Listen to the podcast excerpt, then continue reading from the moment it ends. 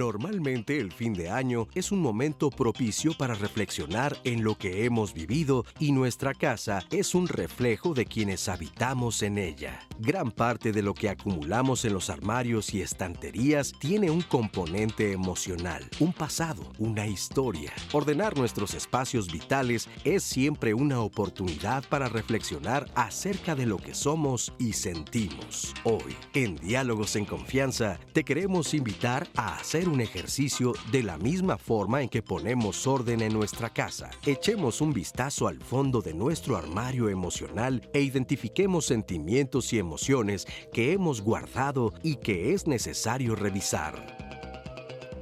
¿Cómo están? Buenos días. Gracias por acompañarnos en este programa de Diálogos en Confianza para hablar del armario emocional. Y sí, hay que, hay que renovarse, hay que cambiar ¿Por qué sería importante echarnos un clavadito ahí a nuestro armario? Porque quizá podemos encontrar cosas que ya no nos van, que ya no nos quedan, que ya no nos gustan, que pasaron de moda, que resulta que ya no son aptas para el momento que estamos viviendo, para la época.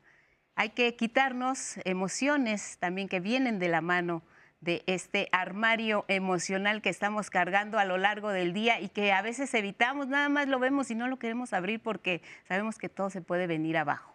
Pero hay resultados y hay también maneras de hacer un cambio sin que esto sea tan catastrófico. Estamos a dos días de la Navidad y es un buen momento para hacer una revisadita a nuestro armario emocional y tenemos especialistas de primera línea que nos van a ayudar, nos van a orientar, nos van a saber ubicar dónde están precisamente esas prendas que ya no necesitamos para seguir adelante, porque viene un año nuevo y es la mejor ocasión para sentirnos un poco mejor dentro de este cuerpo y con esta ropa que traemos encima. O sea que hay que estar muy pendientes, atentos a sus llamados aquí en Diálogos. Y Anaí es la encargada de este punto. ¿Cómo estás, Anaí? Buenos días. Buenos días, Lupita. Listísima para dar a conocer todos los comentarios, mensajes, opiniones que recibimos del público. Entonces yo ya los tengo todo guardado para ir sacándolo poco a poco, Lupita, leer sus comentarios y, dudas, porque creo que va a enriquecer muchísimo el programa del día de hoy. Acuérdense, para los que no han dejado sus mensajes o no saben cómo es que recibimos nosotros esos comentarios, bueno, lo hacemos a través de las redes sociales. Acuérdense que todo el tiempo, de lunes a domingo, estamos leyendo sus comentarios. Estamos en Twitter, estamos en Instagram, estamos en Facebook y también porque luego nos escriben, quiero decirles, y también a veces los invitados nos preguntan, oye, ¿dónde podemos ver otra vez el programa? ¿Dónde lo compartimos? Se queda guardado en YouTube. Todos nuestros programas están disponibles ahí para que ustedes también se suscriban y puedan volverlos a ver cuando lo gusten. Y ya, porque son muchísimas plataformas digitales. También tenemos Spotify, porque hay varios y varias de ustedes que también les gusta escucharnos mientras hacen sus actividades diarias. Así que en Spotify también nos puede escuchar. Listos en digital, todas las plataformas, Lupita, no hay excusa para que nos manden cuando ustedes gusten un mensaje. Muy bien, pues así que ya están ahí pendientes de sus mensajes. Nosotros aquí en el panel también listos. Les agradecemos a quienes nos acompañan en la interpretación en lengua de señas mexicana, Uriel Álvarez y Alberto Mujica. Ellos van a estar alternando a lo largo del programa y les presento a nuestros invitados con mucho gusto y les agradecemos que en plenas fiestas pues estén por acá con nosotros. Ya vamos en alguna que otra posada por ahí, entonces esperemos que el rostro no refleje refleje esa parte. Pero bueno, gracias Ana Gladys Vargas Espínola. Gracias Ana Gladys. Bienvenida, buenos días. Psicoterapeuta especialista en la atención a personas en crisis, duelo y víctimas de violencia cofundadora y directora de vinculación y desarrollo de la Asociación Tesh Palewi, Asociación Civil. Gracias, bienvenida Ana Gladys. También nos acompaña Oscar de la Borbolla. Oscar, ¿cómo estás? Pues encantado de estar aquí, pese a las posadas que ya forman parte de mi, de mi currículum. De, tu andar en este cierre de año. Qué bueno, pero te ha ido bien. Me ha ido bien, afortunadamente, con algunas cosas lamentables por esta pandemia de la que no se ha salvado nadie. Claro, claro, todos tenemos sobreviviendo. algo y, y creo que en el armario vamos a encontrar muchas cosas relacionadas con este tema. Oscar es doctor en filosofía y escritor, autor del libro La rebeldía de pensar. Pues bienvenido, Oscar, siempre nos da gusto volver a verte. Rosa Argentina Rivas, la Cayo Rosita, igual bienvenida, ¿cómo estás? Bien hallada, mi querida Lupita, muchas gracias por la invitación. No, al contrario, gracias a ti, psicóloga clínica, maestra en logoterapia, doctora en orientación psicológica, fundadora y presidenta de la Asociación Latinoamericana de Desarrollo Humano. El panel está listo, nosotros estamos listos para entender qué es esto del armario emocional y precisamente tenemos esta cápsula que nos ilustra sobre el principio de lo que vamos a ver en el programa. Vamos a verla. Los humanos solemos guardarnos los sentimientos o no expresarlos y dejarlos ahí en el armario como algo que no quiero ni ver, sobre todo cuando no han sido apoyados por el entorno. Cuando yo he aprendido a negar las emociones, porque no es por generación espontánea, yo aprendo a negar el miedo, porque en mi casa probablemente me han enseñado que eso no se debe de expresar. Aprendo a negar mi tristeza o a taparla con la alegría, porque me dijeron, qué bonita te ves cuando estás contenta, pero qué fea eres cuando te pones triste. Entonces aprendemos a ir guardando las cosas básicamente porque nuestro entorno no, no nos ha enseñado muy bien cómo expresarlo eh, de manera adecuada. Vamos haciendo ahí nuestros montoncitos en el armario que acaban convirtiéndose en cosas que a veces no usamos y que podrían ser muy útiles, que se nos verían muy bien. Podría verme muy bien con mi enojo, que me ayuda a poner límites, pero a veces lo guardo ahí justo porque he aprendido o tengo la idea de que si yo me enojo voy a perder algo. Entonces lo ideal para poder a veces poder limpiar el armario es primero reconocer que tengo hay un relajo. Primero entender que quizá hay emociones que les hace mucha falta ser revisadas, sobre todo si me doy cuenta que estas básicas que hemos nombrado no las uso. Si yo veo que tengo un favorito pero que jamás me enojo o que nunca me pongo triste, yo le daré una revisadita al armario para ver si no tengo por ahí escondido algo que, que haría mucha falta revisar. Pues ahí está. Vamos a entender primero cuál es la conexión. Nosotros estamos hablando metafóricamente de la cuestión del armario y hemos visto estas imágenes del closet, donde pues guardamos nuestras prendas, nuestra ropa, algunos libros, cosas personales. Pero, ¿qué hay de las emociones? ¿Cómo vinculamos este tema del armario emocional y las emociones, Oscar? Cuéntanos. Pues mira, yo siempre he pensado que somos nuestro pasado, lo que nos da nuestra identidad pues son los recuerdos que nos han venido, eh, que nos forman, y no es tan mecánica la cosa como agarrar y meter mano y sacar prendas que ya no sirven, porque de hecho cuando volvemos a nuestro pasado siempre lo revisitamos, siempre es un pasado actualizado. Dependiendo de la emoción en la que estoy viviendo en un determinado momento, a veces para refrendar mi decisión busco en mi pasado los recuerdos que me refuerzan esa decisión. Y en cambio hay otros que podrían contradecirme, pero de esos no me acuerdo. Entonces, yo creo que la, mente humana, el cerebro, hace una, una limpieza permanente. De, de, hecho, creo que no hay, salvo en casos patológicos donde un, donde un estrago emocional ha causado un, un trauma, normalmente la gente purga lo que, lo que no le sirve. Eh, traemos una cantidad de conocimientos de nosotros mismos y de los demás durante toda nuestra vida, los, los, hemos acumulado, y vienen a flote cuando nos hacen falta. Y, y, esto va cambiando dependiendo de la circunstancia en la que estemos. O sea que el, el que hace el aseo de nuestro, de nuestro armario emocional creo que es el cerebro, salvo cuando por alguna razón se descompone. Y, entonces hay que ver eh, esas cosas que ya pasaron hace mucho, ya no tendrían el mismo significado hoy, pero las seguimos viviendo como si estuvieran presentes. Yo creo que el, fin de año es una ocasión magnífica, un poco para hacer una purga de, ese tipo de emociones que nos lastiman innecesariamente. Imagínense que yo siguiera sufriendo por la niña que me dijo no en la primaria. Y, la verdad me dio una azotada en ese entonces terrible. Que todavía te acuerdas. Nos hemos dado cuenta de eso. Nos hemos dado cuenta de eso. Mi querida No Rosa eran las Argentina. posadas. No sabes, es algo que un día te visitaré como cliente, pues como paciente, porque todavía traigo ahí enterrado un puñal. Sí, hay, hay que empezar eh, de esa forma quizá, ¿no? Empezando a darnos cuenta de qué es lo que tenemos ahí adentro, que ya no nos gusta, que ya no nos queda, que ya no nos va y que necesitamos de alguna manera pues enfrentarnos eh, con eh, agarrar la llave, si es que tiene llave, o tocar la manija. Y bueno, voy a Así es. entrarle, voy a abrir, Así a ver qué, qué me encuentro, ¿no? Así es, así es. Yo me, me quedo con esta frase que dice Oscar, de, que tiene que ver con el cerebro, sí, pero limpiar el armario tiene que ver con la disposición a hacer uso de estos recursos intelectuales para reflexionarnos, ¿no? Como hacer uso de nuestra capacidad de análisis para reflexionar nuestra vida y determinar qué nos sirve y qué no nos sirve. Yo pensaba cuando me hicieron el favor de invitarme, que una de las cosas que yo sacaría del armario es no más la posibilidad, que ahorita está muy en boga, tienes que recuperar tu vida, tienes que retomar tu vida, por favor, no retomen su vida. No retomen su vida porque retomar la vida quiere decir que esta pandemia no nos sirvió de nada.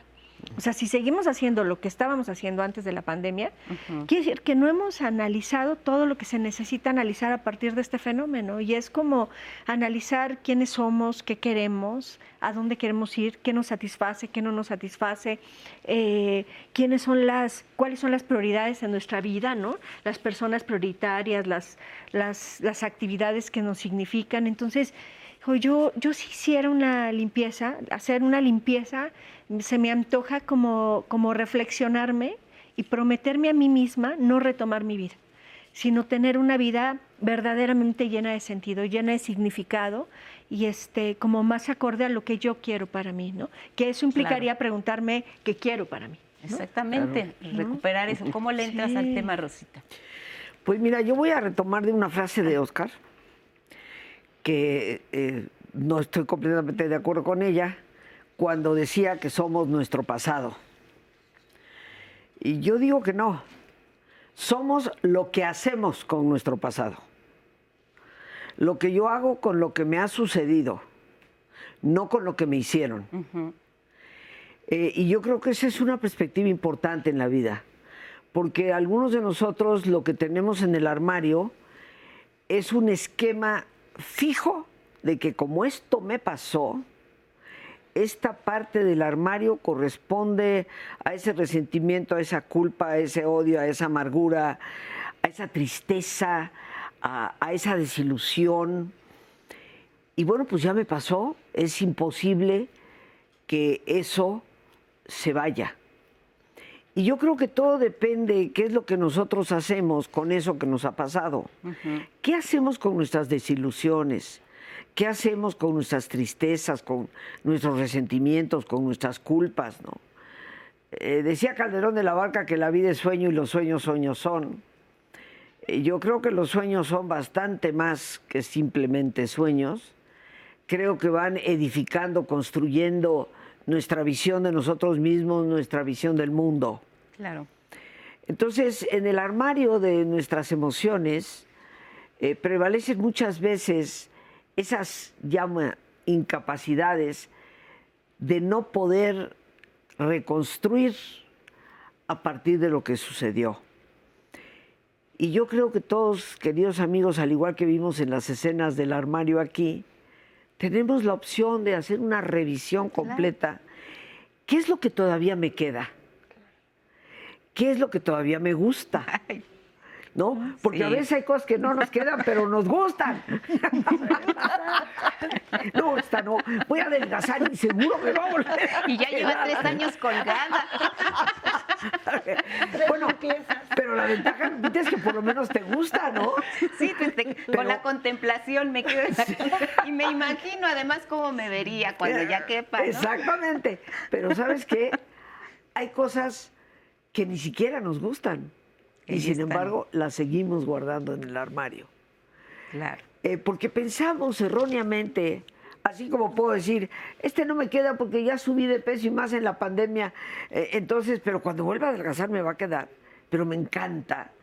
Hay cosas que no nos gustan, pero pensamos, no, la voy a poder arreglar. Le voy a hacer cambios a esta prenda y entonces me puede quedar y gustar. Y eso no es real. Eso no es vivir con los pies en la tierra. Yo creo que limpiar el armario de las emociones es prioritario para la salud mental. Eh, quedar atrapados en, una situación del pasado es quedar atrapados, punto.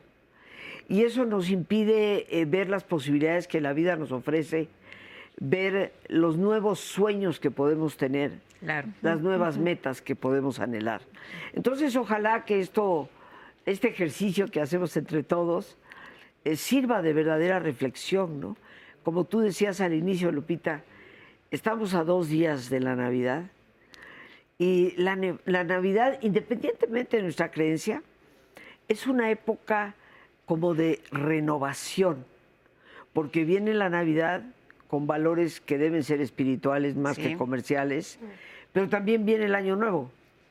Dicen que Año Nuevo, vida nueva, pero la vida no se renueva si nosotros no estamos dispuestos a cambiar ciertas actitudes y a poder enfocar y vivir la vida desde otra perspectiva. Claro, y también es un momento para renacer, para nacer, para emprender, eh, porque eh, hablábamos eh, también del, momento que nos toca vivir, de los ciclos que a veces nos abren estas puertas, estas oportunidades, y decidámonos abrir nuestro propio armario, hay que abrirlo, hay que abrir nuestra mente, como decías, hay que saber qué es lo que quiero, si esto es para mí, si esto es lo que mejor me hace sentir, pues puedo continuar, pero tampoco parchar esa blusa para que me, se me vea mejor, porque finalmente ni se me va a ver mejor y yo sé que eso no me va. Entonces empezaríamos por entender que ahí están reflejadas muchas de nuestras emociones que ahí está nuestro miedo,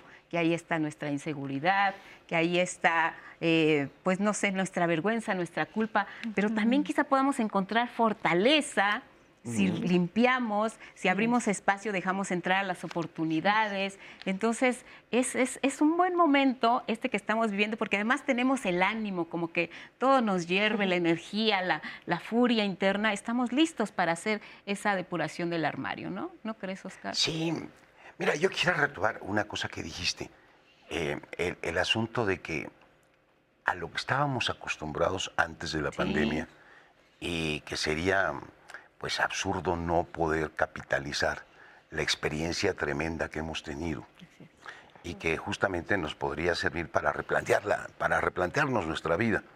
Si los años nuevos son una buena ocasión, estas épocas navideñas, y además tenemos el tiempo, aquí no hay coartada, porque más o menos casi todo mundo está de vacaciones.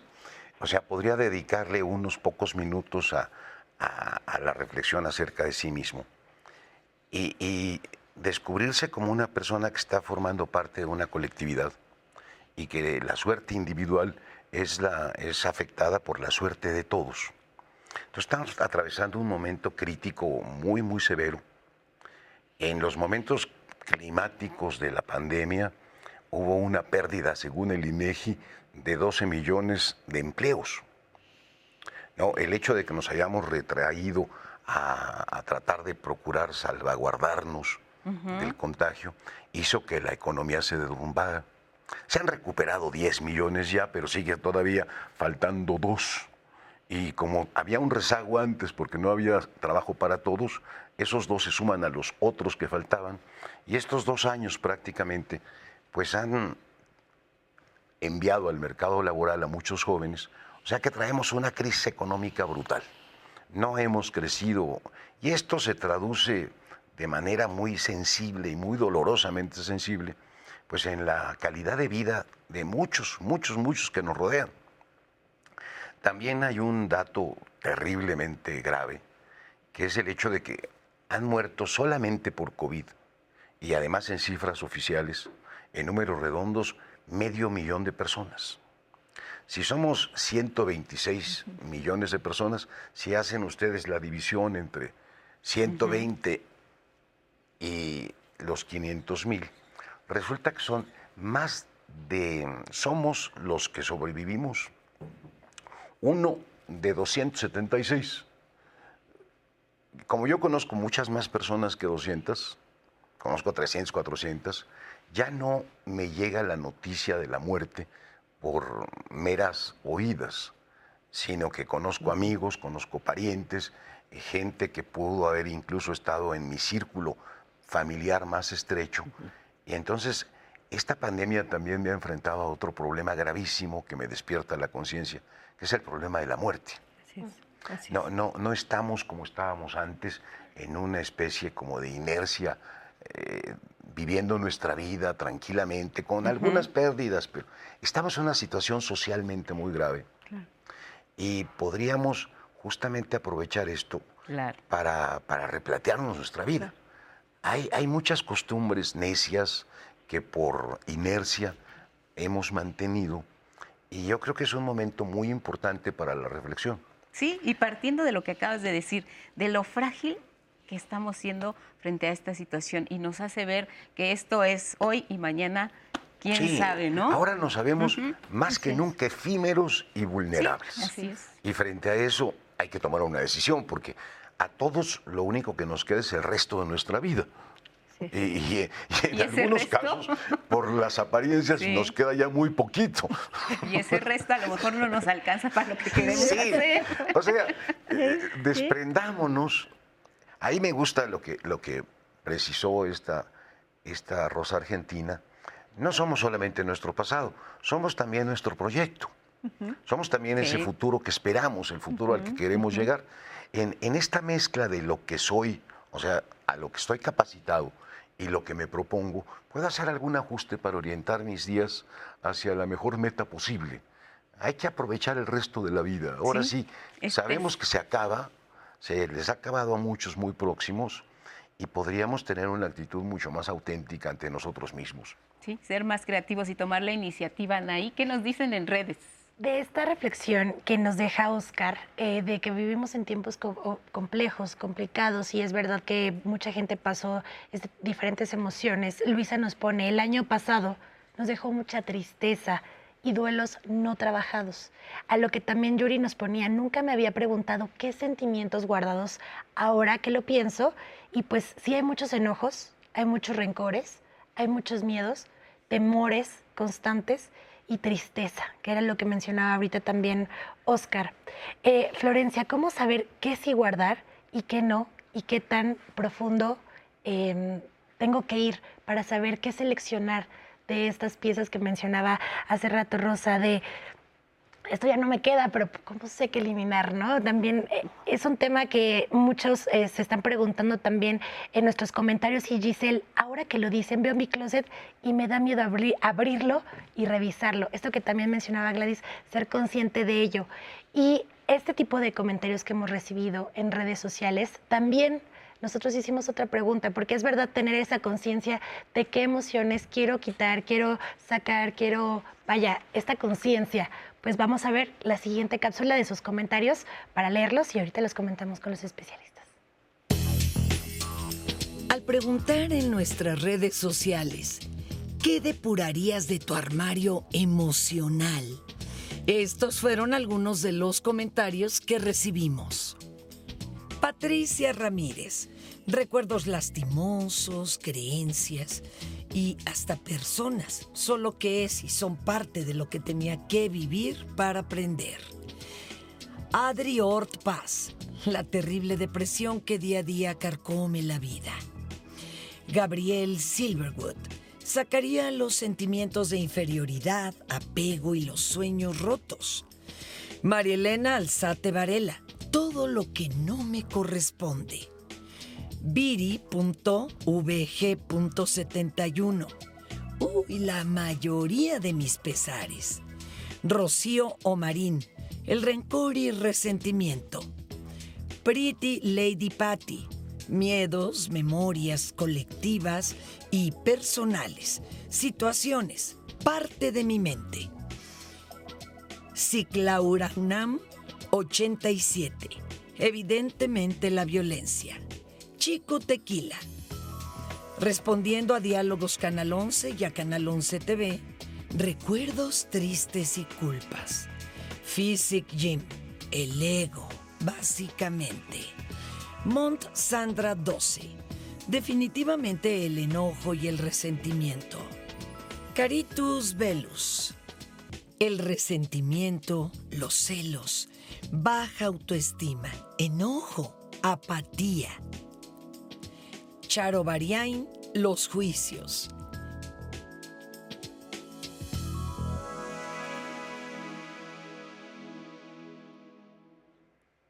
Muchas gracias por sus comentarios y quiero cerrar con uno más. Pedro, para abrir el armario de nuestras emociones es algo para valientes. Personas valientes lo pueden lograr y pues también vimos por ahí mucho la palabra resentimiento y yo vi que nuestros especialistas también ya tenían cara de cada vez que vieron sus comentarios estoy segura que tienen varias opiniones, pero vamos a ir a una pausa. Vemos esta frase y ahorita regresamos al programa, así que no se lo pierdan. No somos responsables de las emociones, pero sí de lo que hacemos con las emociones. Jorge Bucay, médico, terapeuta gestalt y escritor argentino. Ya estamos de regreso con ustedes y como lo decía bien Lupita, estamos a nada, ya en sus marcas listos fuera para la Navidad y yo quiero decirles una frase, una frase, una palabra, romeritos. Yo quiero contarles y confesarles que para mí esa palabra tiene muchísimo significado porque en mi casa eh, mi mamá prepara los romeritos y mis tíos es algo que nunca perdonan. Hoy por hoy mi mamá ya no tiene la posibilidad de preparar los romeritos, pero siempre, se, o sea, le llevamos en nuestro corazón y es algo que de verdad me llena el alma, hasta me emocioné ahorita solo de contarles, porque significa familia, significa cariño, eh, va más allá de solo un platillo. Y por eso quiero invitarles a que se conecten con nosotros el día de mañana, porque vamos a hablar de cocina navideña, porque usted y yo sabemos que no solamente es un platillo y está lleno de significado. Así que no se pierdan este programa que seguro va a estar, uno nos va a dar hambre, estoy muy segura, y dos, seguro nos llenará de muchas emociones. Así que no se lo pierda el día de mañana. Pues vamos, vamos a estar ahí muy atentos y pendientes ¿no? de lo que ocurra el día de mañana con, con, los romeritos. Retomando esta parte de, de, lo que nos decían en las redes sociales, cuando eh, escuchamos lo que depurarían las personas, enojo, culpa, resentimientos, vemos que todos tenemos quizá lo que tú decías, la conciencia de qué es lo que no nos gusta. Ya sabemos realmente qué es lo que no nos gusta, no, no nos hace sentir bien. Y, tú también lo mencionabas de algún modo, Rosita. ¿Por qué si sabemos que esas cosas no nos gustan? ¿Por qué abrimos ese closet, sacamos todo y volvemos a guardar todo al mismo tiempo? ¿Por qué tenemos ese, es un mecanismo de defensa? Mira, yo creo que, y hablando de depuración, eh, tenemos que depurar nuestras lealtades. Creo que de repente tenemos como lealtades que nos atrapan. Este, por ejemplo, ¿no? Eh, manteniendo altos niveles de tristeza por alguien que se ha ido y no quiere decir que no nos signifique, que no le extrañemos a esa persona, pero no necesariamente la tristeza es la única forma de vincularnos con ese ser que ya no está. Entonces de repente nuestras lealtades nos obligan a estar tristes o a eh, ponerle tonalidades grises a ciertos momentos para no sentir que los traicionamos. O las lealtades nos obligan como a mantenernos enojados con ciertas partes de la familia, con ciertas personas, cuando es algo que eso corresponde a mis padres, pero no necesariamente a mí, ¿no? Las lealtades nos obligan como a permanecer en trabajos que no queremos, ¿no? Este, con parejas, ¿no? Como a Em, a tener ciertas formas de relación con el afuera y con nosotros mismos. Por ejemplo, a lo mejor no permitirnos bajar de peso y hacer ejercicio porque en casa todos tienen, ¿no? O a lo mejor, este, no sé, creo que, creo que la lealtad es algo que nos atrapa de, de muy profunda manera y que eh, lo que quiere decir es que en algún momento renunciamos a la posibilidad de de seguir solo lo que, lo que nosotros, lo que nos significa, ¿no? Y el miedo a perder esta aceptación, este cobijo colectivo, hace que sin cuestionarnos sigamos como reproduciendo modelos que no necesariamente nos significan. Pensaba mucho lo que decía Oscar, hemos perdido mucha gente, hoy sabemos que la fragilidad, lo frágil que es la existencia humana, que no sabemos cuándo la podamos perder, se pueden ir niños, se pueden ir, nos podemos ir en cualquier momento Y, este, y tenemos que darnos la oportunidad de verdaderamente hacer un replanteamiento profundo de nuestras vidas. No podemos seguir teniendo una vida lejana a lo que nosotros realmente queremos hacer con ella, lo que verdaderamente nos significa. ¿Por qué nos aferramos, Rosita, a esto de volver a meter lo que ya sabemos que no nos gusta, no nos va, no nos queda? Pues mira, antes de entrar en esa pregunta tuya, alguien del público decía, ¿cómo, cómo distingo lo que sí debo sacar y lo que no debo sacar? Y yo creo que ahí yo apelaría a reflexionar, debemos de sacar todo aquello que implique creencias limitantes, que implique estas lealtades que a veces llegan a ser verdaderamente enfermizas, que implique todo aquello que nos va a perjudicar, que nos causa resentimiento, odio, culpa, etc. Y quedarnos con aquello que nos edifica o con aquello que podemos capitalizar. Un duelo, por ejemplo, puede convertirse en una romería de lágrimas o puede convertirse en la gratitud de lo aprendido que nos sirve a nosotros para poder crecer. ¿Qué es lo que hace, Lupita, como mencionabas ahorita, el no querer desprendernos de ciertas cosas que nos están perjudicando? Bueno, algunos de nosotros hemos desarrollado una cierta adicción a cierto tipo de emociones. Eh, las emociones, como lo demostró la doctora Candice Pert en biología molecular, genera cada una de ellas una respuesta llamémosle neurohormonal, los famosos péptidos ¿no? en el cuerpo. Entonces, cada emoción genera una reacción química distinta. Y al igual que una persona tristemente se puede meter una droga y convertirse en adicto a ella, eh, nosotros nos convertimos en adictos a las emociones. Seguramente todas las personas que nos ven y escuchan, todos nosotros que estamos aquí, conocemos gente que es adicta al enojo. Se enoja porque voló la mosca y, maltrata por cualquier cosa. Hay gente que se adicta a la tristeza. No le puedes ni siquiera decir, oye, mijita, te voy a decir, se pone a llorar, ¿no? Inmediatamente. Claro. Eh, y hay gente que es muy adicta al, al miedo. Le da miedo absolutamente todo. Nunca hemos contemplado a las emociones como adicciones químicas, pero lo son. Entonces llega un momento en que si yo me pregunto, ¿por qué no suelto esto? Tendría que detenerme a pensar hasta dónde me he hecho adicta a ese sentimiento o a esa emoción. Y obviamente, pues lamento decir lo que voy a decir, pero la única forma de liberarte de una adicción es dejar de consumirla. Mientras tu conducta no se modifique, a veces eso depende de una decisión personal como diría Teresa, la de Ávila del siglo XVI, la determinada determinación de hacer, la voluntad que todos nosotros podemos ejercer. Habrá ocasiones en que cuando estemos tan enganchados a algo, necesitemos, por supuesto, eh, el buscar ayuda, ¿no? El buscar una asesoría. Pero eh, yo siento que estando a dos días de la Navidad, y apoyando mucho de lo que dijiste, eh, Gladys, y de lo que dijo Oscar, esta pandemia nos tiene que hacer reflexionar, pero no solamente eh, por la tristeza de los que se fueron, por la evidencia de la fragilidad humana, sino también por las otras adicciones que tenemos, que no son tan solo las emocionales o las químicas, sino las compulsivas como el consumismo.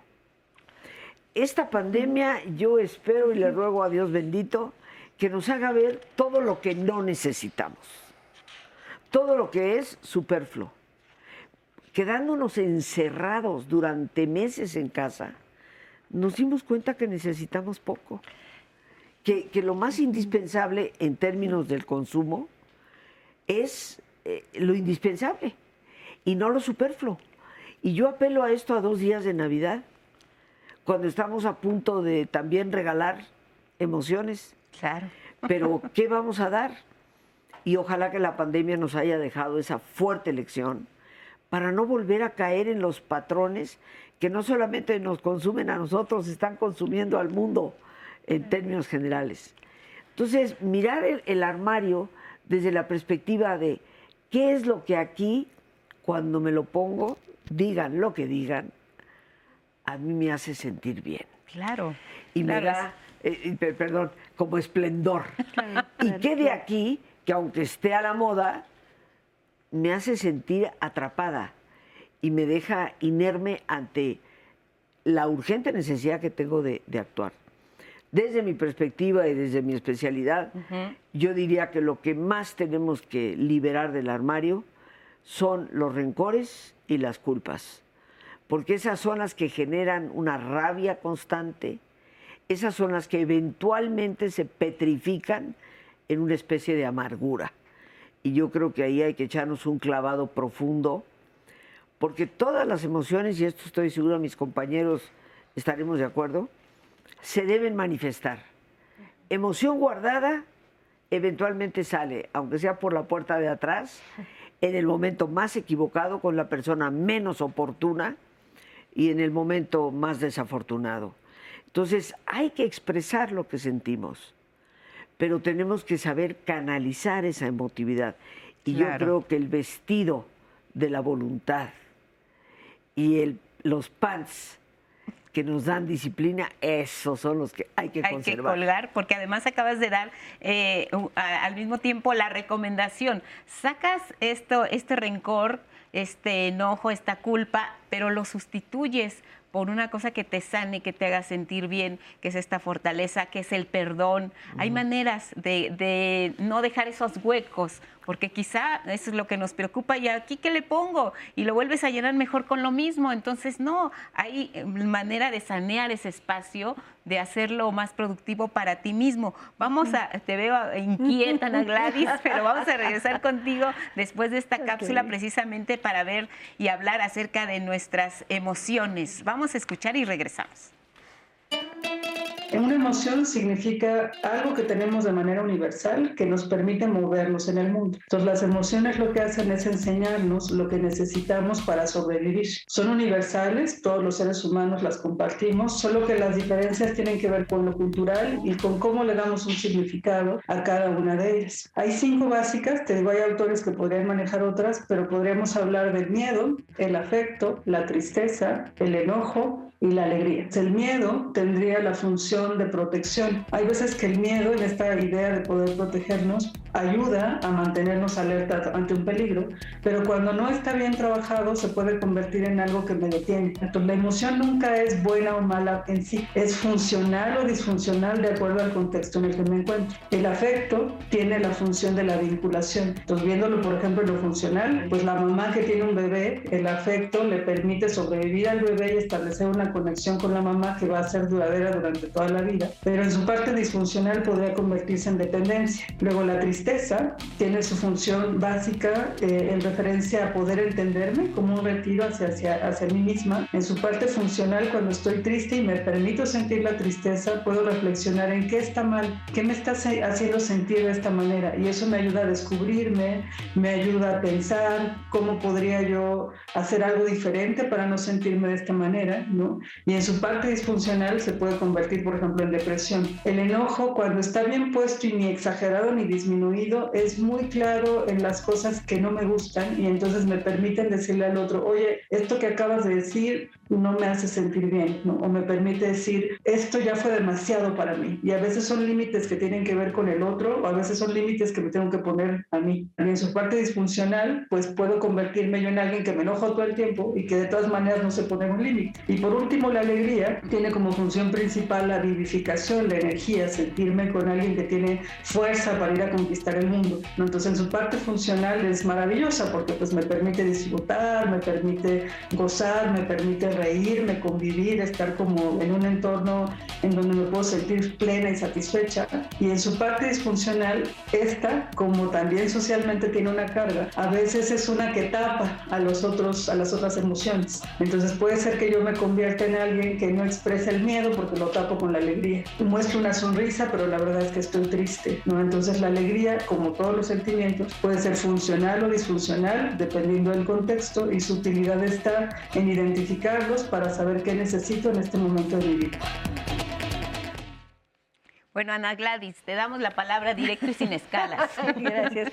Eh, me reflexioné mucho sobre lo que dijiste, Rosita, y sí, sí es cierto que podemos ser adictos al enojo, podemos ser adictos a la tristeza, a la ansiedad, que es terrible, es, es cómo podemos permanecer ansiosos en lugar de reflexionar qué es lo que lo está generando y acabar con eso que lo está generando.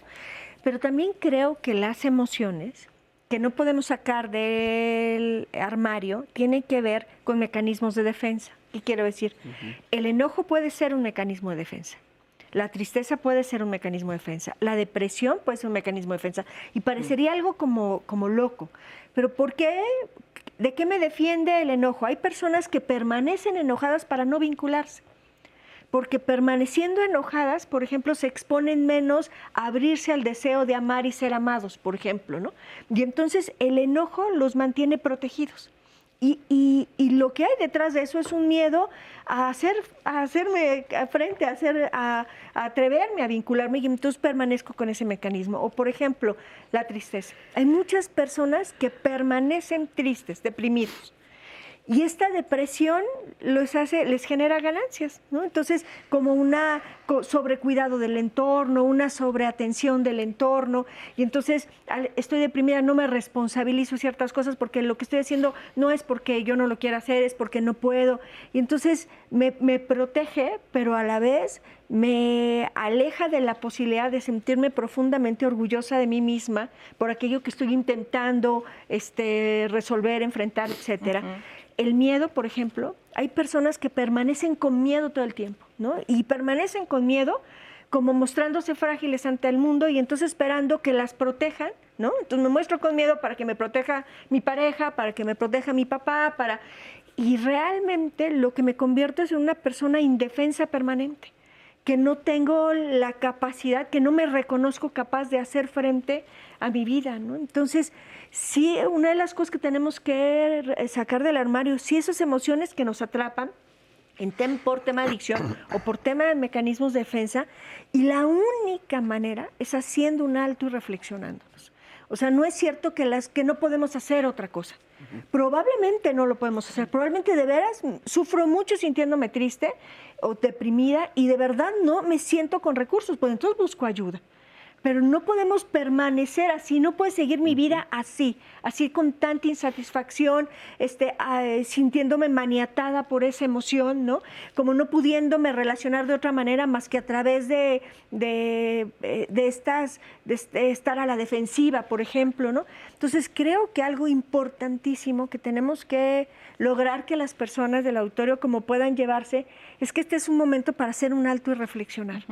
O sea, en nuestras manos está el que nuestra vida siga como hasta ahora o que podamos hacer verdaderamente una profunda reflexión y empezar a generar recursos o condiciones para que nuestra vida cambie, ¿no? Y si hay que pedir ayuda, pues pidamos ayuda especialista. Sí, hay, una persona que compartí en las redes eh, que decía, pues es que tiene uno que ser valiente para, para entrar a, esos temas y a esa revisión, y yo les decía, pues pongámonos el traje de superhéroes si eso nos hace sentirnos valientes y demos ese primer paso, porque nadie, nadie lo va a dar por nosotros. Oscar, tú querías hacer un comentario sí, también. Un par de cosas.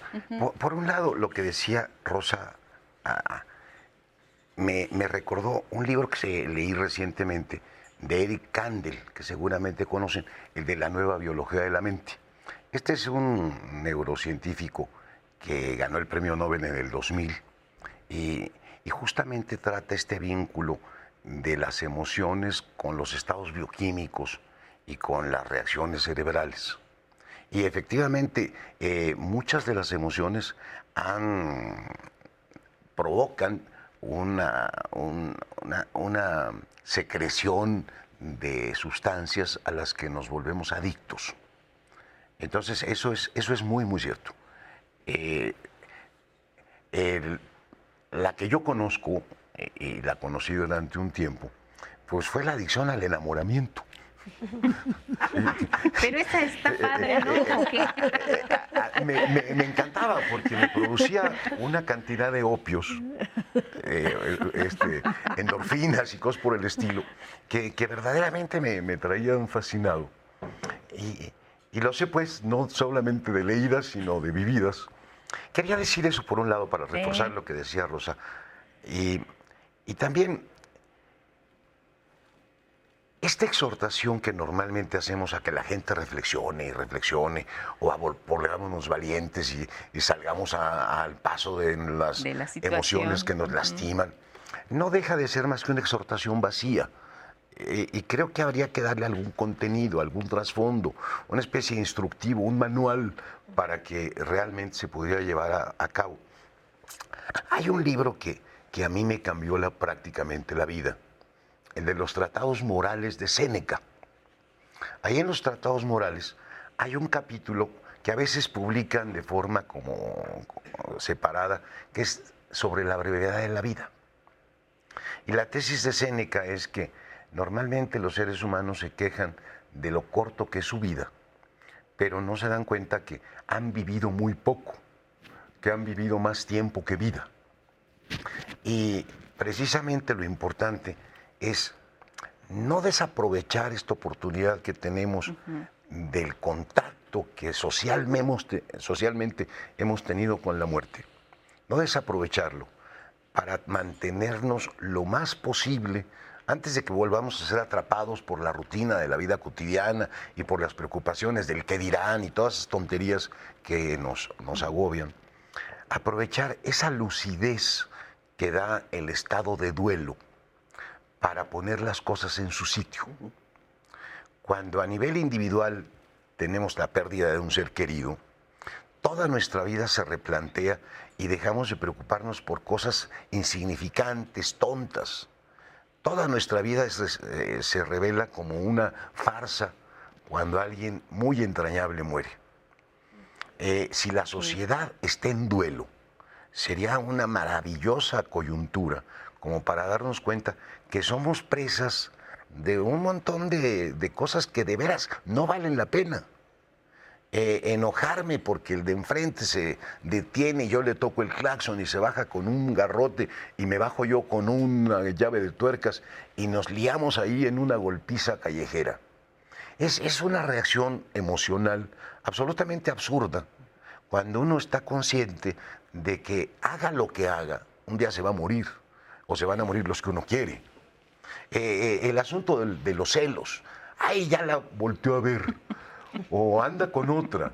Cuando se da uno cuenta que ese compañero o compañera va a durar un instante igual que la propia vida, son cosas que bajan su tono, dejan de tener importancia. Creo que uno de los instructivos para poder de veras establecer el auténtico valor de las cosas que merecen nuestro movimiento emocional, es ver qué frente a la muerte vale la pena. Claro.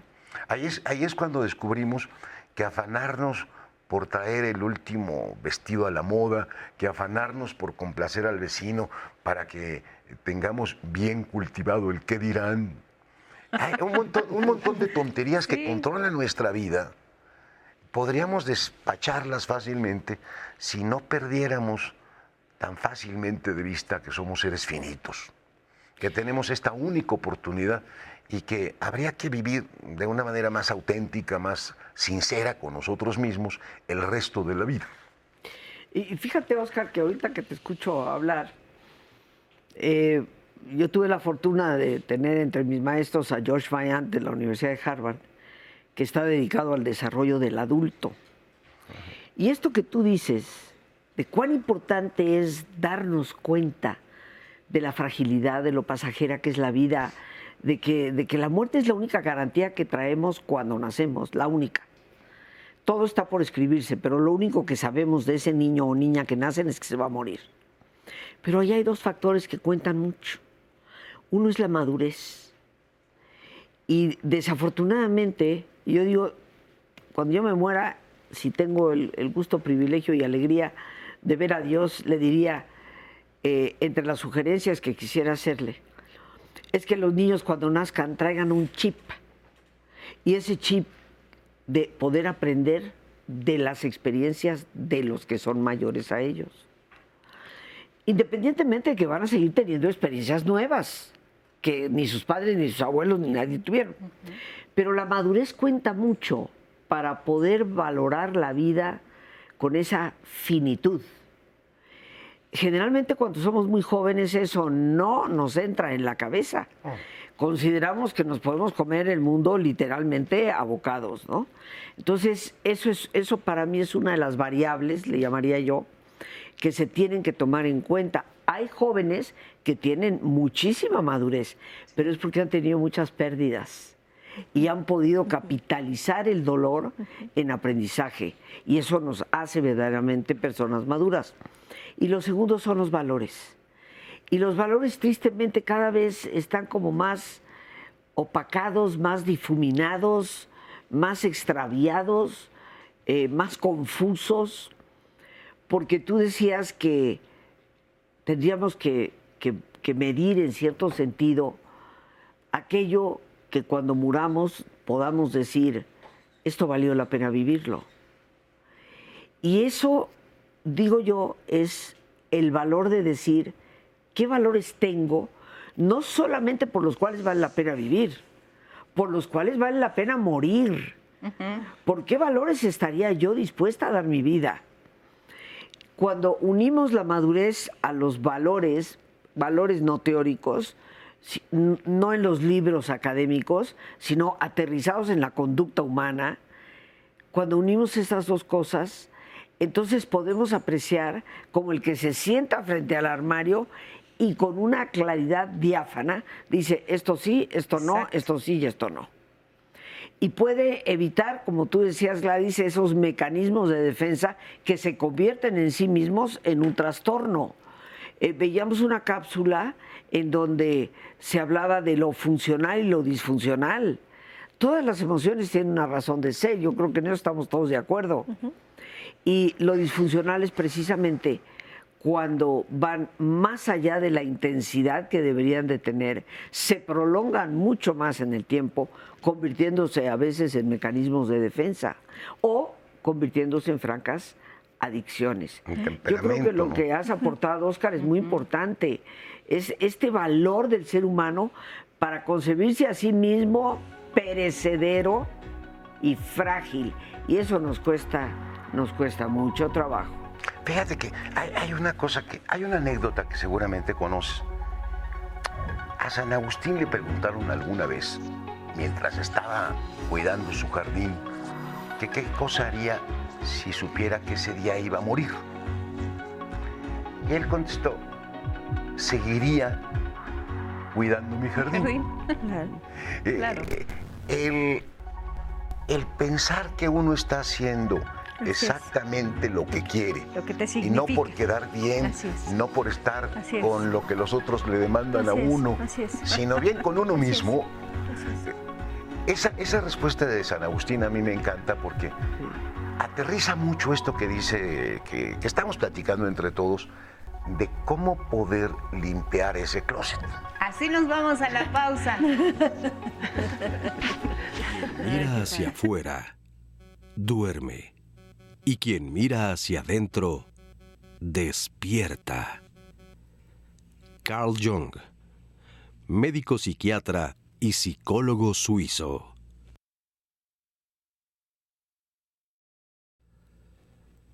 El conocimiento y el dominio de uno mismo, así como la relación justa y cariñosa con los demás, permiten acceder a una serenidad más duradera que la simple emoción pasajera. Frédéric Lenoir, escritor francés. Como que en cierta forma aprende uno a esconder las emociones o los sentimientos para poder continuar en la dinámica en la que uno se encuentra, ¿no?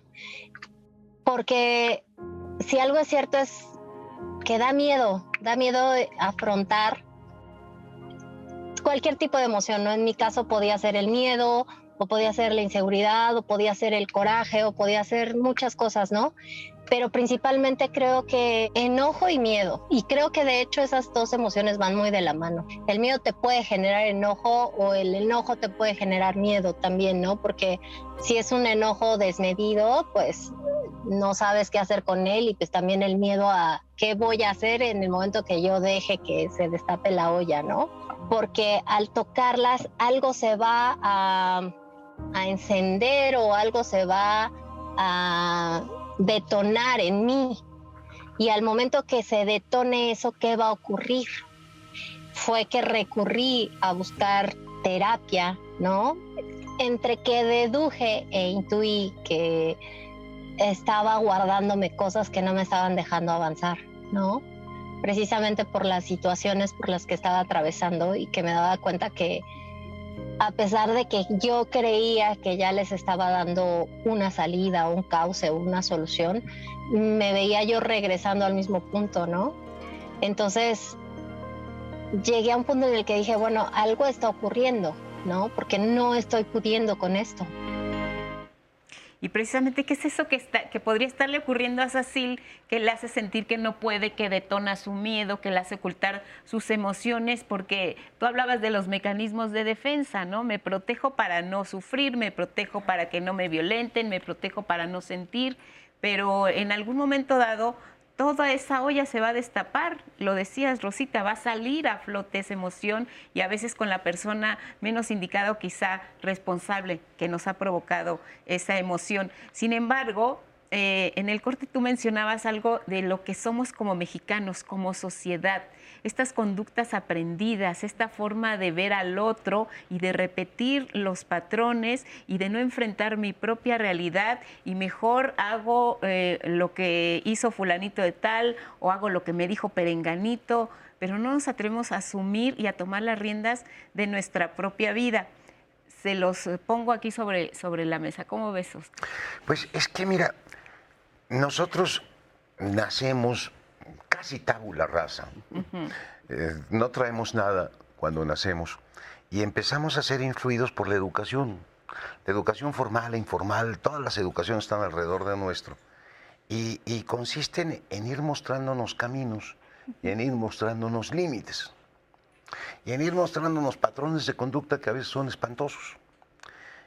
Cuando llegamos a cierta edad, ya estamos, ahora sí, naturalizados para ser mexicanos o franceses o japoneses. Y, en México hay una cosa muy fea que he notado así como una especie de, conducta popular, que es la poca eh, aceptación de la responsabilidad que uno tiene. Eh, inmediatamente, eh, en cuanto preguntan quién fue, el otro. nunca es responsable el sujeto. Es responsable el maestro, el papá, la mamá. La situación, la, la situación, el gobierno, el clima. Pero nunca somos responsables. esto es una cosa que a mí me causa una, una sorpresa, porque conozco la sensibilidad de otras nacionalidades y creo que es uno de los rasgos que nos caracterizan. Yo creo que habría que hacer un nuevo laberinto de la soledad para actualizar justamente las conductas mexicanas que ya están descritas ahí, pero ya se quedaron muy en el pasado. Yo creo que depende de esta educación. Esta educación que nos, que nos vuelve machos, que hace que haya una preferencia por el varón frente a la mujer, eh, eh, que ha traído unas consecuencias pavorosas y que ahora está estallando con un montón de movimientos absolutamente legítimos de parte de las mujeres. Hay, parte de la educación que tiene que ver con, nuestra manera de reaccionar frente a las emociones. A mí me dan una cachetada y evidentemente tengo una, emoción de disgusto, pero la puedo canalizar dependiendo de mi formación, como devolver la cachetada, medir las consecuencias, ponerle otra mejilla, este, salir corriendo. Hay, hay muchísimas reacciones que pueden seguirse. Estas son sobre las que yo puedo actuar. Sí, respondes o reaccionas, Ana Gladys. De que mm, me, me, llama mucho la atención, me he reflexionado mucho sobre lo que has venido diciendo, Oscar. Em, comentaste hace rato que decirle a la gente, sé valiente, a lo mejor es como, ¿y cómo? ¿Cómo voy a ser valiente? ¿no? ¿Cómo hago? ¿no? Em, sí, ¿no? Eh, creo que lo primero sería como hacernos responsables, creo que sería, eh, retomando esta, esta nueva aportación. Em, fíjate que a mí me parece, que hay un autor que se llama Harold Kushner, que me gusta muchísimo, él dice que la forma de empezar a hacer cambios en nuestra vida es sencilla. No es sencilla, pero es sencillo el método. Y la primera es darnos cuenta con responsabilidad, con valor, con honestidad, con profunda honestidad, que la forma en la que estamos llevando nuestra vida no nos hace feliz. Que los amigos que tengo ya no me hacen sentir plenos, que el trabajo que tengo ya no me significa, que la forma en la que me relaciono con mi pareja ya no me hace sentir contenta, ya no me hace sentir bien, no me gustan las formas, no me gusta lo que hacemos. Entonces, primero tengo que reconocer con mucha honestidad que lo que estoy haciendo, que, lo que la forma en la que llevo mi vida no me gusta, que eso que me significaba antes ya no me significa. En este momento no me significa. Y aceptar que a lo mejor no sé qué es lo que me va a significar ahora, qué es lo que ahora tengo que atreverme a buscar, ¿no? Pero, ¿qué es tolerar el vacío? ¿no? O sea, tengo que atreverme a tolerar este no saber, ¿no?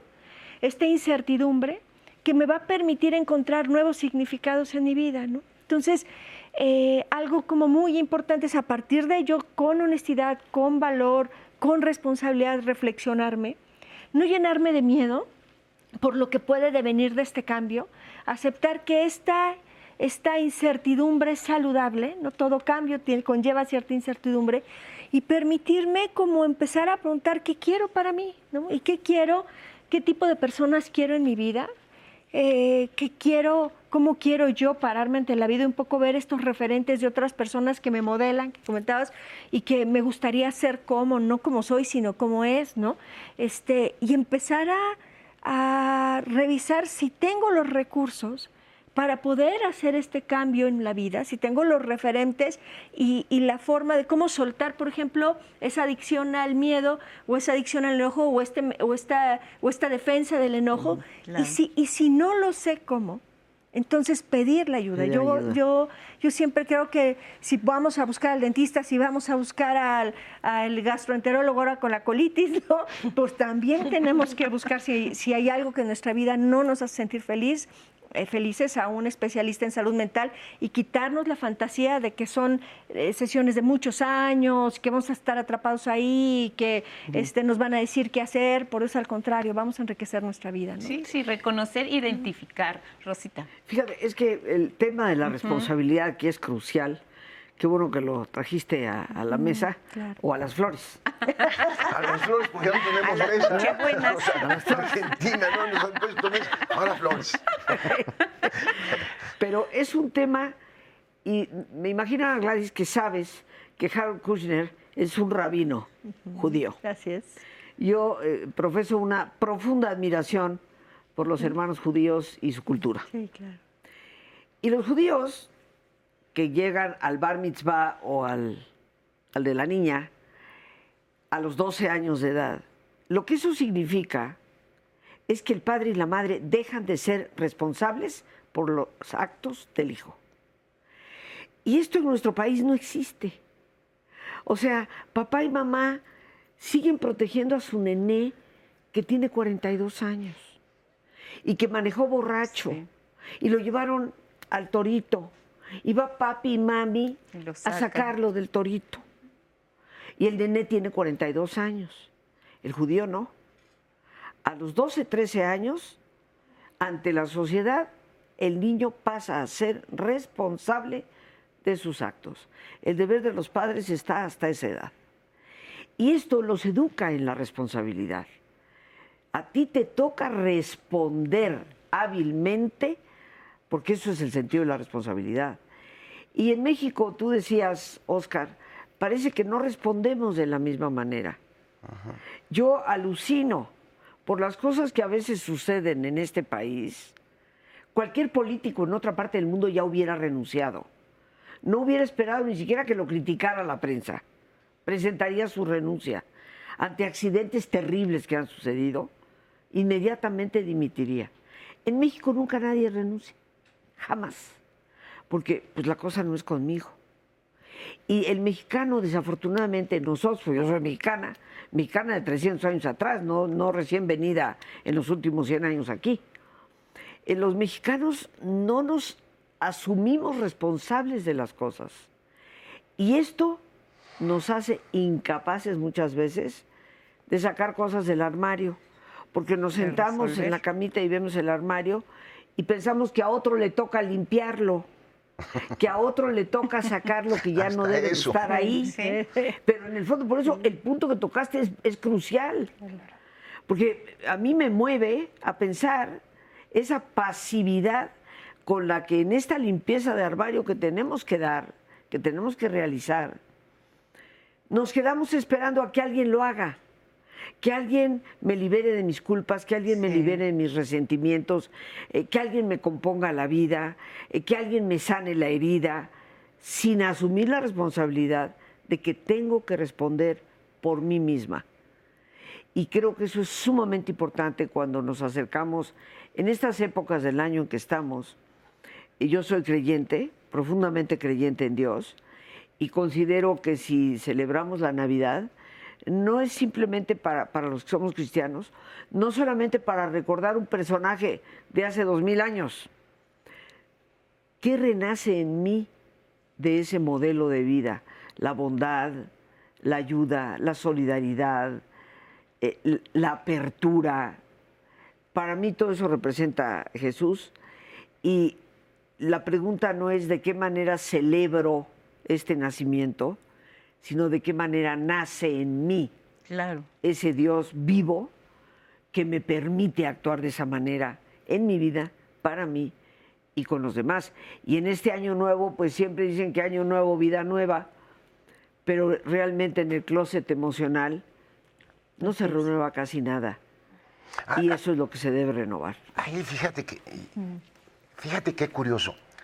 Desde vertientes muy distintas, porque yo soy totalmente ateo, llegamos un poco a las mismas conclusiones.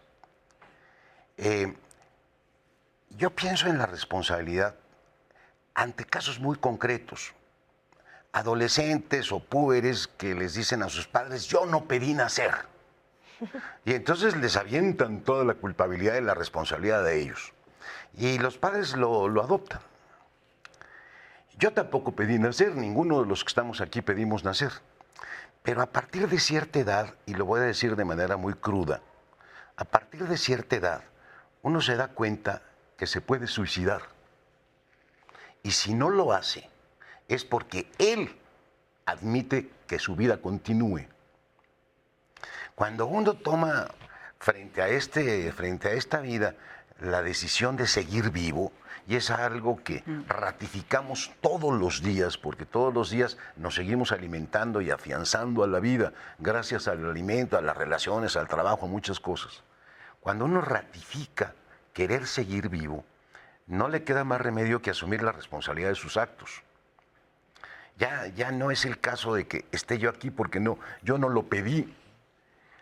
Yo creo que esa sería un poco una primera forma de que se cobrara conciencia. Todos podríamos irnos de aquí en cualquier momento y no por muerte natural, sino por muerte propia. Si no lo hacemos, efectivamente los únicos responsables somos nosotros. Seguimos aquí porque queremos. No, y si no me gustan las cosas, pues sigo aquí hasta cambiarlas. Pero yo no voy a esperar a que me las vengan a cambiar, no voy a echarle la culpa de mi existencia a otro Creo que la responsabilidad sería algo que podría motivar una de las emociones más extrañas. Sentir orgullo de uno mismo. claro, y ese es Sentirse bien con uno mismo. Claro, Porque siempre pensamos en las emociones como la rabia, la alegría, el enojo, la tristeza. No, no, no, también hay, hay emociones extraordinarias. Hay emociones que son provocadas por el trabajo, el esfuerzo que yo he hecho de adentrarme en una disciplina y empezar a descifrar cosas del conocimiento y experimentar emociones cuando descubro que otro descubrió una ley y entiendo por qué la descubrió. O emociones tales como las que puede uno sentir como emociones estéticas cuando uno es capaz de apreciar una obra. Eh, esas emociones que son, digamos, producto del esmero, del esfuerzo, de construirse a uno mismo como persona.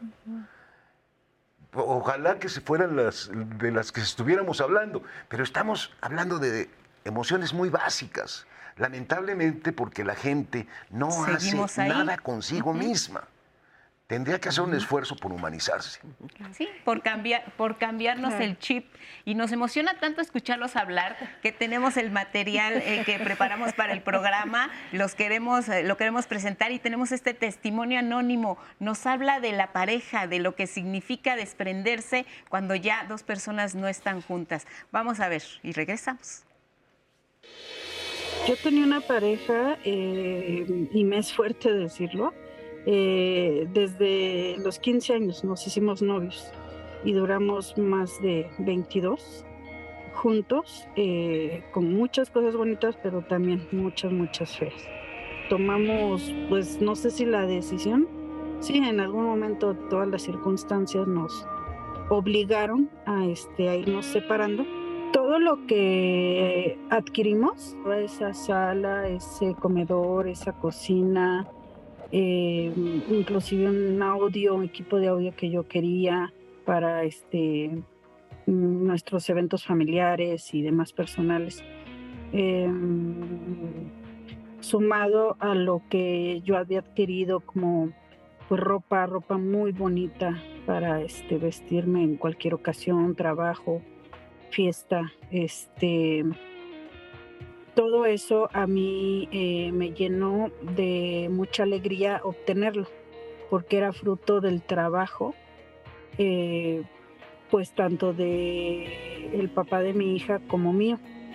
Entonces eso que era un motor para mí, eh, de gusto de verlo todos los días, como el fruto del trabajo y del esfuerzo y que daba ilusión, se volvió al revés, me dio tristeza, me dio este, mucha, mucha angustia verlo, eh, porque ya para mí era como no real, me causaba dolor, tristeza y, y, algo me impulsó a deshacerme de ello. Dije, no, no por mi salud, porque me, me, me, causaba malestar y, y, así fue que por eso lo tuve que hacer. Eh, inconscientemente como buscando un reinicio, un quitarme todo lo que me doliera. Gracias por este testimonio. Aquí hizo un trabajo interno, quitarme todo lo que me dolía. Ya había que dejar atrás ese capítulo de la vida que eh, es lo que estamos insistiendo, ¿no? Hay que atreverse a cambiar, a, tener otro chip en la mente, aprender de las experiencias, a, no repetir o si repetimos, pues por lo menos que no sea con la misma piedra, como dicen por ahí. Y si hay que hay necesidad de pasarle un trapito, pues un trapito o este, una manita de gato o una garrita de león. Pero pues tener muy claro, muy claro ese panorama. ¿Qué piensan del, testimonio, Rosita? Yo creo que es indispensable para los seres humanos darnos cuenta cuando se cierra un ciclo. Sí. Y poder cerrarlo. Para mí hay dos claves fundamentales para hacerlo sanamente. Uno de ellos es la capacidad de qué aprendo de esto que viví y esta persona en su testimonio eh, manifiesta que la experiencia está ahí presente y la reconoce, que eso es el aprendizaje. Sí. Pero también está la gratitud. O sea, agradecemos algo a la experiencia vivida. Aquí hay hijos, según escuché. Sí. Y eso es algo que siempre se le va a agradecer a una pareja, porque es una obra entre dos. Entonces, cuando nosotros enfocamos nuestras pérdidas desde gratitud, por una parte, desde aprendizaje, nos será mucho más fácil el poder superarlas. Qué gran sabiduría hay en toda persona que acepta la necesidad de soltar, de dejar ir. Y esa es una virtud que deberíamos de educar en los niños. Esa capacidad de préstale el juguete al hermano, esa capacidad de regálale ese juguete a ese niño, e, esa capacidad de darnos cuenta que nada es para siempre y regresamos al tema de la finitud de nuestra vida que, se, que penetra hasta esas pequeñas experiencias. Pero si queremos cerrar ciclos, y estamos en una época del año estupenda, ¿no? Para reflexionar, eh, ¿qué capítulo de mi vida ya debe estar terminado? Yo en, mis, mi investigación sobre la resiliencia y en lo que he escrito de resiliencia, definitivamente cada experiencia de vida es un capítulo. Y nosotros somos los únicos necios que lo en seguir metiendo en el capítulo 64 a un personaje que dejó de existir en el capítulo 8. ¿No? Ahí está el fantasma rondando. Es maravillosa Y le ponemos que carne, hueso y volvemos a vivir la situación una y otra vez. Es, como si volviéramos a ver la misma, la misma película y llorar en el mismo momento en el que sabemos, ya no sabemos hasta el diálogo. Pero por algo que ya ni existe siquiera, ¿no? Entonces yo sí invito al público que nos ve y escucha a que en este final de año, en esta renovación que para mí representa Navidad y ante las oportunidades que debe darnos un año nuevo. Nos vas a dejar con la duda porque estamos así de la pausa y regresamos. Si a estas alturas no conoces a Marie Kondo es porque vives en una cueva o no tienes redes sociales. Esta mujer se hizo famosa por sus libros La magia del orden y La felicidad después del orden. Pero sobre todo cobró notoriedad con el lanzamiento de la serie documental en Netflix, A Ordenar con Marie Kondo, en la que pone en marcha su método para organizar el hogar ya que si ordenamos nuestra casa, podremos ser más felices. Su filosofía de la felicidad se basa en la convicción de que si nuestra casa está ordenada, ya no podremos dejar de lado los problemas. O sea, los tendremos que ver.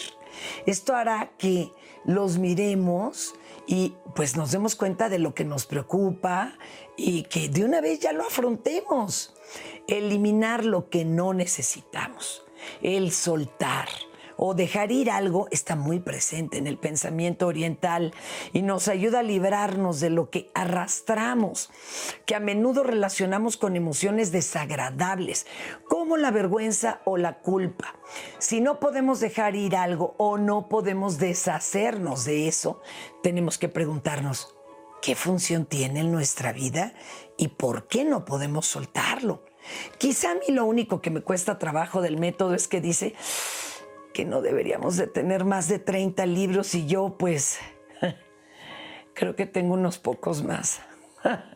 Oigan, pero hasta nuestros ancestros prehispánicos tenían una celebración al año en donde rompían hasta las vasijas de barro para empezar todo desde cero, como nuevos. Para Diálogos en Confianza, Fernanda Tapia. Equilibrio Debemos mantener unido lo interior y lo exterior, lo visible y lo invisible, lo conocido y lo desconocido, lo temporal y lo eterno, lo antiguo y lo nuevo. John O'Donoghue, poeta y filósofo irlandés.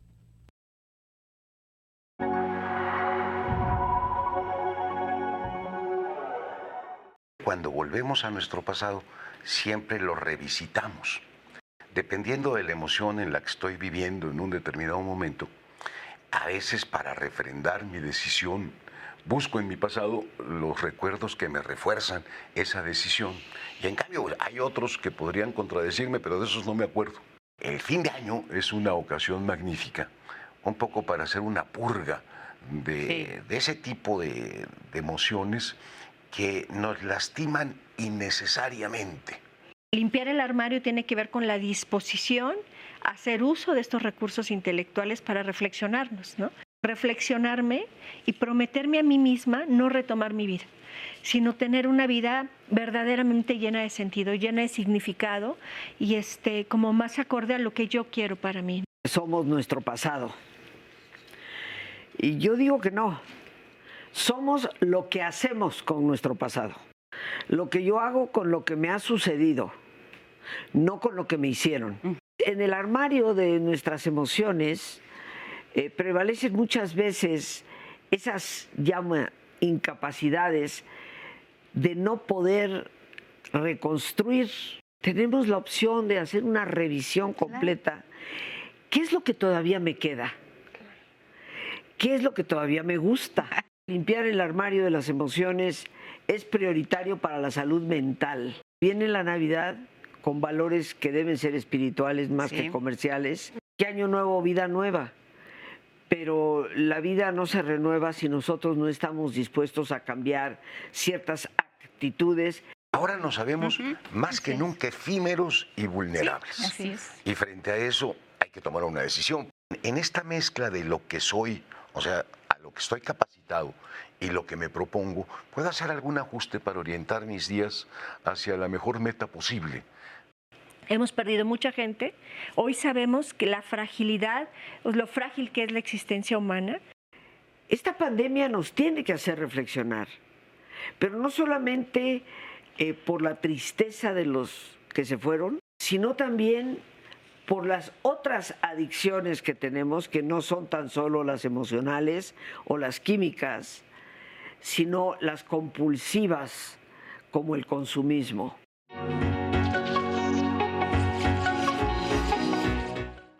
Qué espectacular resumen acabamos de ver en este momento. Em, creo que han respondido a varias preguntas, comentarios y opiniones del público a lo largo de este programa. Estábamos hablando en la pausa que esta, este, esta triada podría ser muchísimos programas, no solo este, porque hemos aprendido bastante, pero todavía yo tengo algunas preguntas reservadas para ustedes de parte del público, de, de cosas que hemos eh, estado hablando, pero que estaría padre contestarles puntualmente.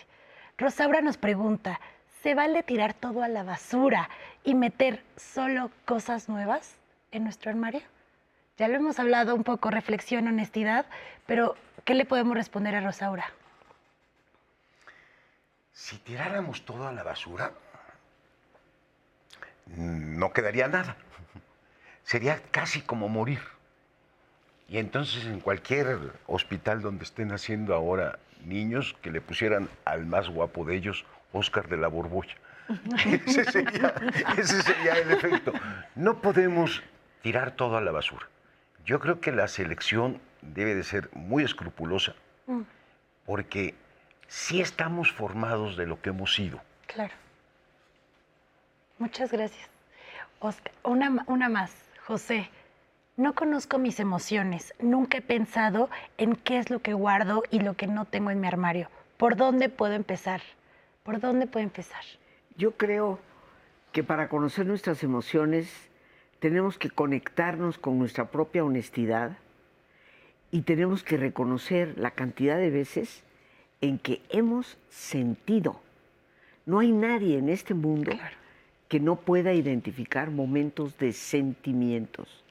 Hay personas que procesan las emociones mucho más rápido, mucho más sanamente. No se quedan atrapados en ninguna de ellas. Pero reconocer lo que sentimos, eso es tan fácil como cerrar los ojos y evocar cuáles han sido los momentos significativos de la vida, los momentos dolorosos de la vida, de mucho aprendizaje y los momentos de temor, cuando nos hemos tratado de ausentar de la vida. Y de ese, Carla, hay emociones que a pesar de, de, ser consideradas como negativas, nos pone entre comillados, como el enojo, considero que son útiles para detectar algo que ya no nos puede ser útil. ¿Qué opinan los especialistas? Nos pregunta Carla. Claro, el enojo es una emoción esencial en la vida. Gracias al enojo, gracias a esa fuerza, nos atrevemos a dar pasos. Terminamos una carrera, este, logramos lo que, lo que nuestros sueños, que hablamos de los sueños. El enojo es una emoción esencial. O sea, nos mueve, nos da la fuerza. Lo importante es tenerlo bien dirigido. Que esa fuerza nos lleve a la plenitud, a realizar nuestros sueños y no que sea solamente estallidos que lastiman, nos lastiman y lastiman a nuestro entorno. Pero por supuesto que es un elemento esencial. Algo que nos ayuda a vencer nuestros miedos es el enojo. Muchas gracias. Una más, una duda de Raúl. Tengo mucha amargura. ¿Cómo me puedo deshacer de ella? Ya no la quiero en mi armario. ¿Cómo empiezo a deshacerme de ella?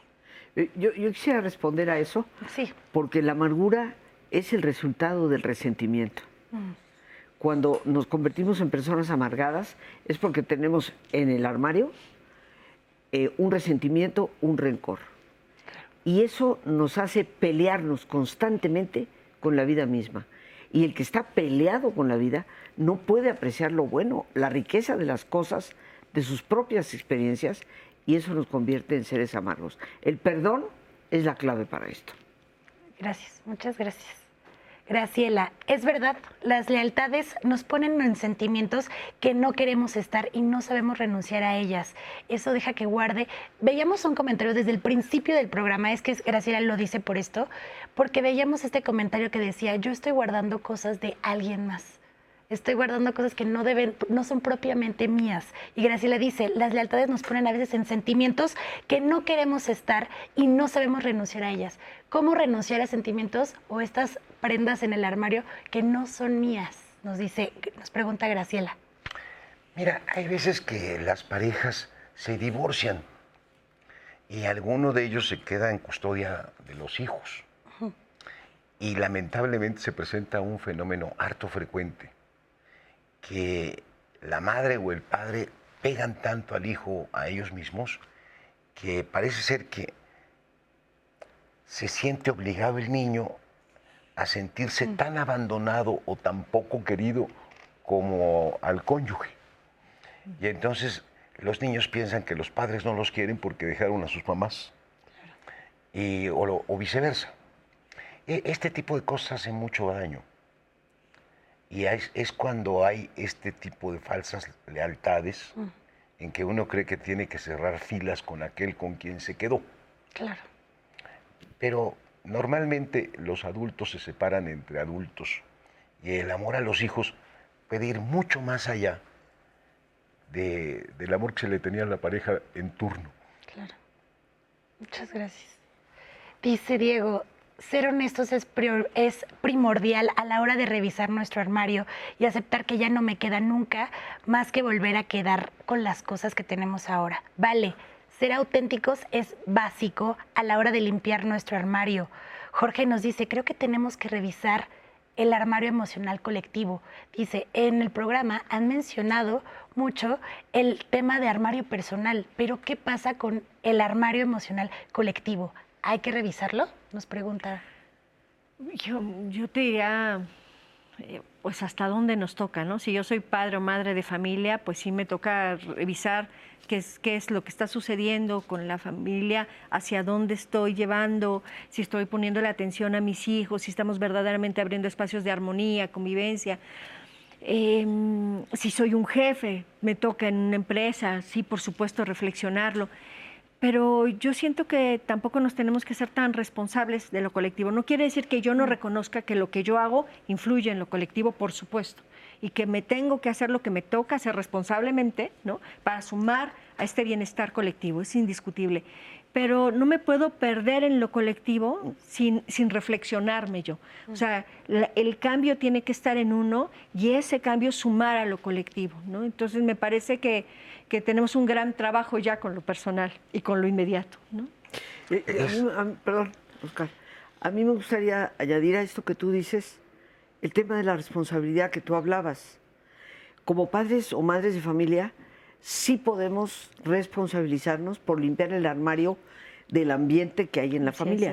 porque claro. papá y mamá generamos, nos guste o no aceptarlo, el ambiente funcional o disfuncional que esa familia está viviendo. Pero fuera y aparte del que es directamente responsable por un entorno inmediato o una colectividad, como puede ser el director de una empresa o en el caso de un político, cada uno de nosotros somos responsables de nuestro propio armario.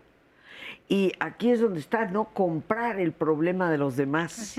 Así es. No puedo limpiar el armario de otro, pero si yo limpio el mío, sí genero un ambiente donde puede haber otros entusiasmados por limpiar el de ellos. Claro, claro. Bueno, a mí, a mí se me había ocurrido que el armario común de México se podría limpiar. Se podría limpiar de muchas mentiras. Eh, se publican millones de ejemplares anualmente en los libros de texto gratuito y valdría la pena revisar la historia oficial para ajustarla más a lo que fue y que tuviéramos más conciencia de lo que hemos sido. Porque hay muchísimas cosas ahí que, que forman parte de, de una especie de armario nacional y que nos obligan a enemistades y amistades que a lo mejor ni son de a de veras. Así es, así es. Pero estarás de acuerdo que eso le corresponde al que está a cargo de esos libros. Bueno, son comisiones normalmente de expertos, Bueno, pero, comisiones Sí, sí, sí. Pero, es Pero hay tú, alguien exacto. específico Lupita. para ello. No, nosotros solamente Gladys o yo no estamos metidos en ello. Así es. Y aquí a la persona que llama, o sea, ¿cómo puedo yo como ciudadana, yo puedo tratar de informar a mis hijos para que no se compren la historia que les están tratando de contar en este o en aquella ocasión? Y decirles, aquí, aquí están los libros de historia real, aquí están los libros que sí hablan de datos, fechas y personas que sí o no participaron. Sí, Despertar un pensamiento Esa sería mi hijos, responsabilidad claro. como madre o como educadora. Pero a lo que nos referimos es que podemos colaborar con el granito de arena que cada uno de nosotros pone. Pero no podemos asumir la responsabilidad que no nos toca. Lo que sí nos toca es no estás haciendo tu responsabilidad. Sí, señalarlo directamente. No vamos a ver si les parece el testimonio de Diana. Diana acumula y ha acumulado todo lo que ha pasado por sus manos desde que sus hijos eran chiquitos, desde los recuerdos que la han acompañado. Sus discos son parte de su tesoro. ¿Qué tanto trabajo le ha costado a Diana soltar? Diana. En mi caso, guardaba yo desde los adornos cuando iban mis hijos al kinder, que del 10 de mayo, del Día del Niño o Día del Papá, que fueron pocos, pero había. Por ejemplo, cuando mi hija fue, este, cuando tuvo sus 15 años, tenía yo este, la ropa que usé en ese día, ¿no? También lo que me gustaba guardar, este, o me gusta guardar todavía son los discos. Tengo desde LP, no los quiero tirar tampoco.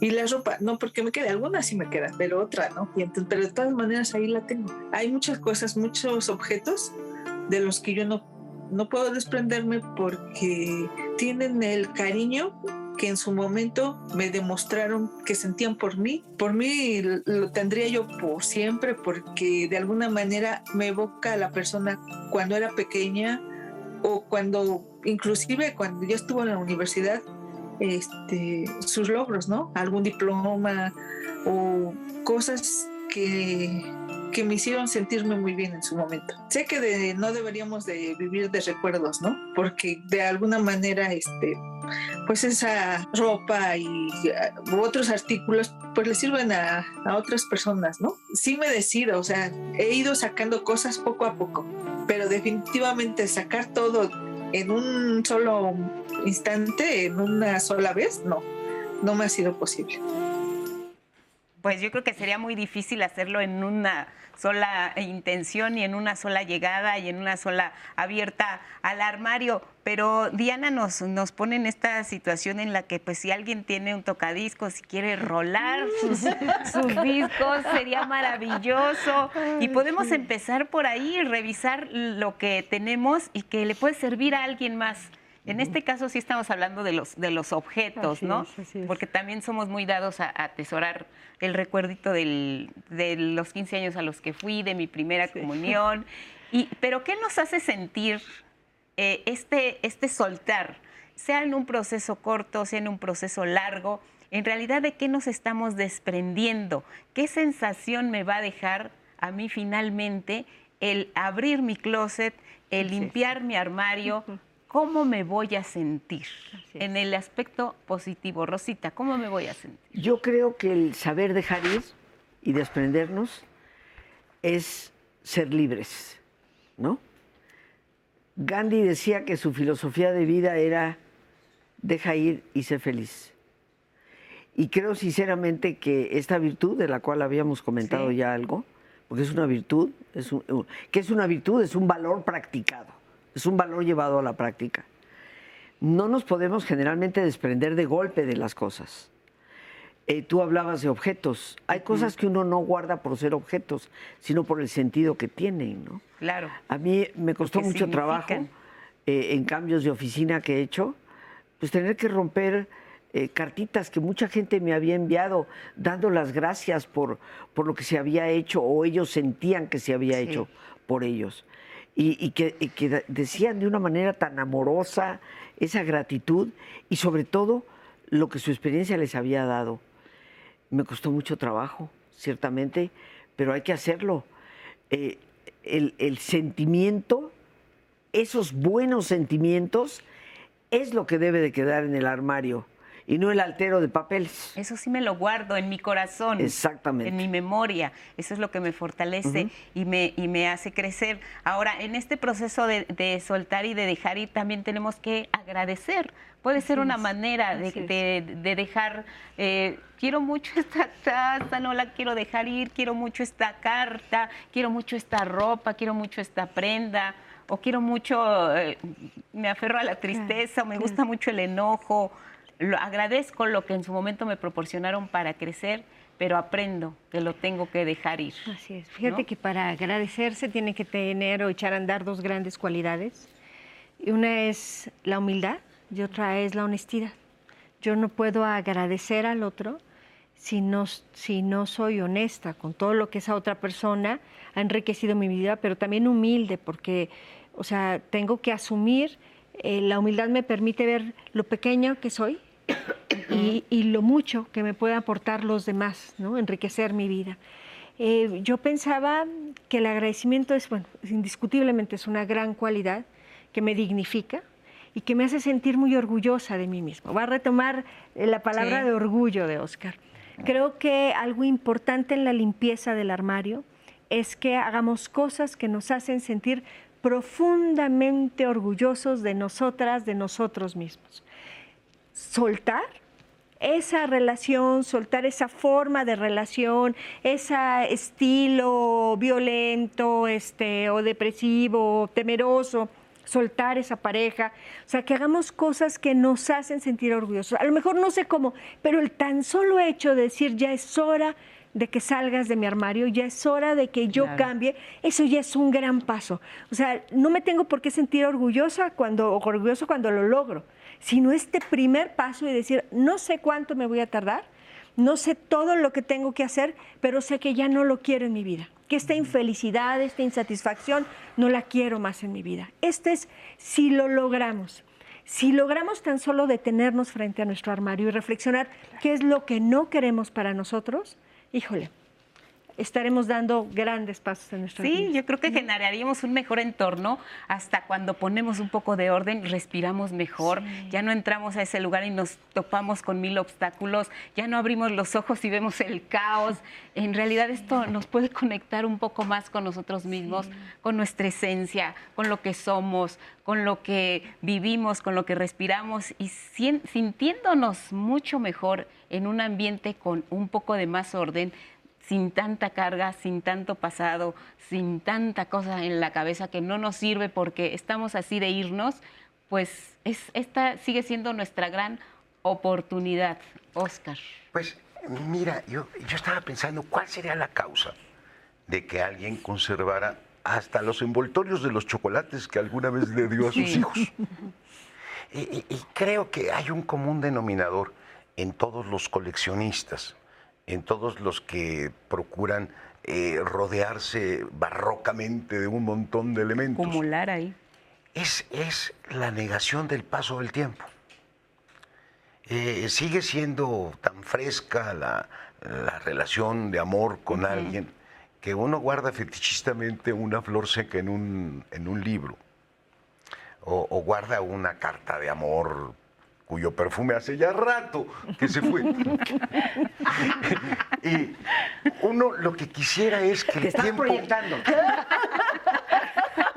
Esa es una opinión profesional, ¿eh? Es un separador de libros. Separador de libros ahí. No, fíjate que Nos uno se niega minutos, a que el Oscar. tiempo pase. Y, y- y creo que es una de las peores negaciones que hay. Sí. Eh, uno tiene que aceptar pues, las etapas de la vida por más que uno se pueda volver un anciano infantil con una estrellita en la cabeza, eh, pues de todos modos sí hay que aceptar que ya no es lo que fue. Y, y el que quiere mantenerlo todo es porque quiere detener el tiempo. Yo creo que eso es lo principal que debemos de dejar, dejar ir. Y que nuestro porque a presente veces hay que vivirlo provoca plenamente, ¿no? efectos muy graves. Las madres que no dejan de ver a sus hijos como niños, no obstante de ser ya unos señores mostachones, les hacen mucho mal. Sí. Y, y- y se hacen mucho mal a ellas, porque tienen que aceptar una cosa tan sencilla que es el paso del tiempo.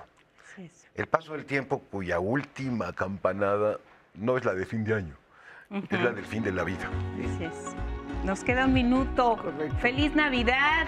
¿Qué quieren decirle a alguien en 10, 15 Pues segundos, yo Rosita? quiero abrazar a todos, Sí. desearles una inmensamente feliz Navidad, que el año nuevo les, les traiga el cumplimiento de todos sus sueños y termino citando por el tema que hemos tratado textualmente ahora sí a Mahatma Gandhi. Despréndete y alégrate. Muy bien, Ana Yo nada más quisiera decir que venzan el miedo a tener una vida plena. Soltemos todo aquello que no nos permite lograr una vida plena. El tiempo se va. Hay que disfrutar nuestro ahora, nuestro hoy plenamente. Te quedan 10. Pues eh, que tengan muy buen año. Por favor, cuídense, no cooperen a que la ola se vuelva tsunami. Me refiero a la hora del contagio.